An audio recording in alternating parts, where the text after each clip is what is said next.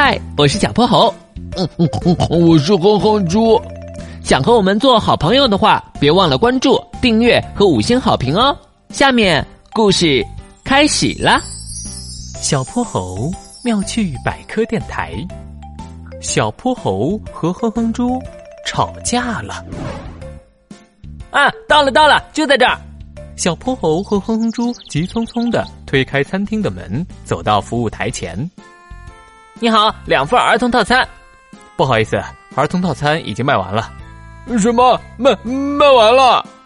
哼哼猪好像遭到了一个晴天霹雳。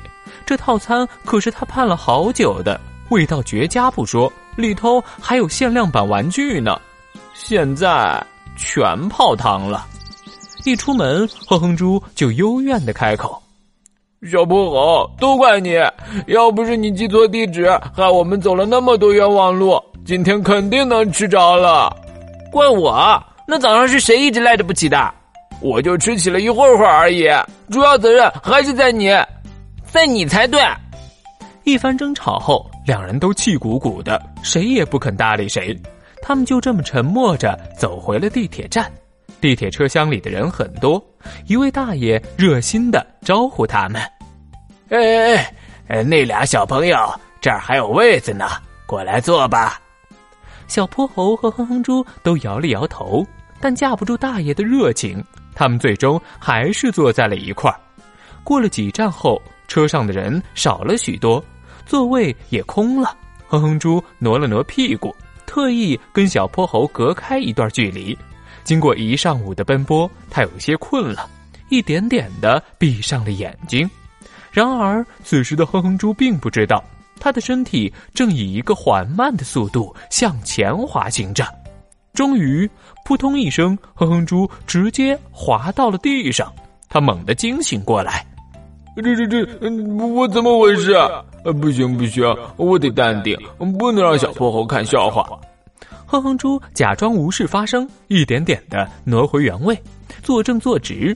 而一旁的小泼猴脸上也没什么表情，只有那弯弯的眼睛暴露了他的内心活动。在黑漆漆的隧道中，地铁的行驶速度非常快，像一条急速穿行的蛟龙。转眼间又到了一站，吱嘎，伴随着刹车声。哼哼猪的屁股顺着银色的长椅，呲溜一下滑到了小泼猴的边上，身体更是直接倒在了他的怀里。不是吧？又来！哼哼猪想自然的起身，但他一对上小泼猴的眼睛，就忍不住破了功，扑哧一声笑了出来。小泼猴也不再憋着，两人笑作了一团。过了好久，才停下来。小泼猴，不好意思啊，我刚刚不应该那么说你。其实我也有不对啦。那咱们就讲和吧，必须的。对了，小泼猴，你说这地铁座位为啥这么滑呀？跟滑滑梯似的。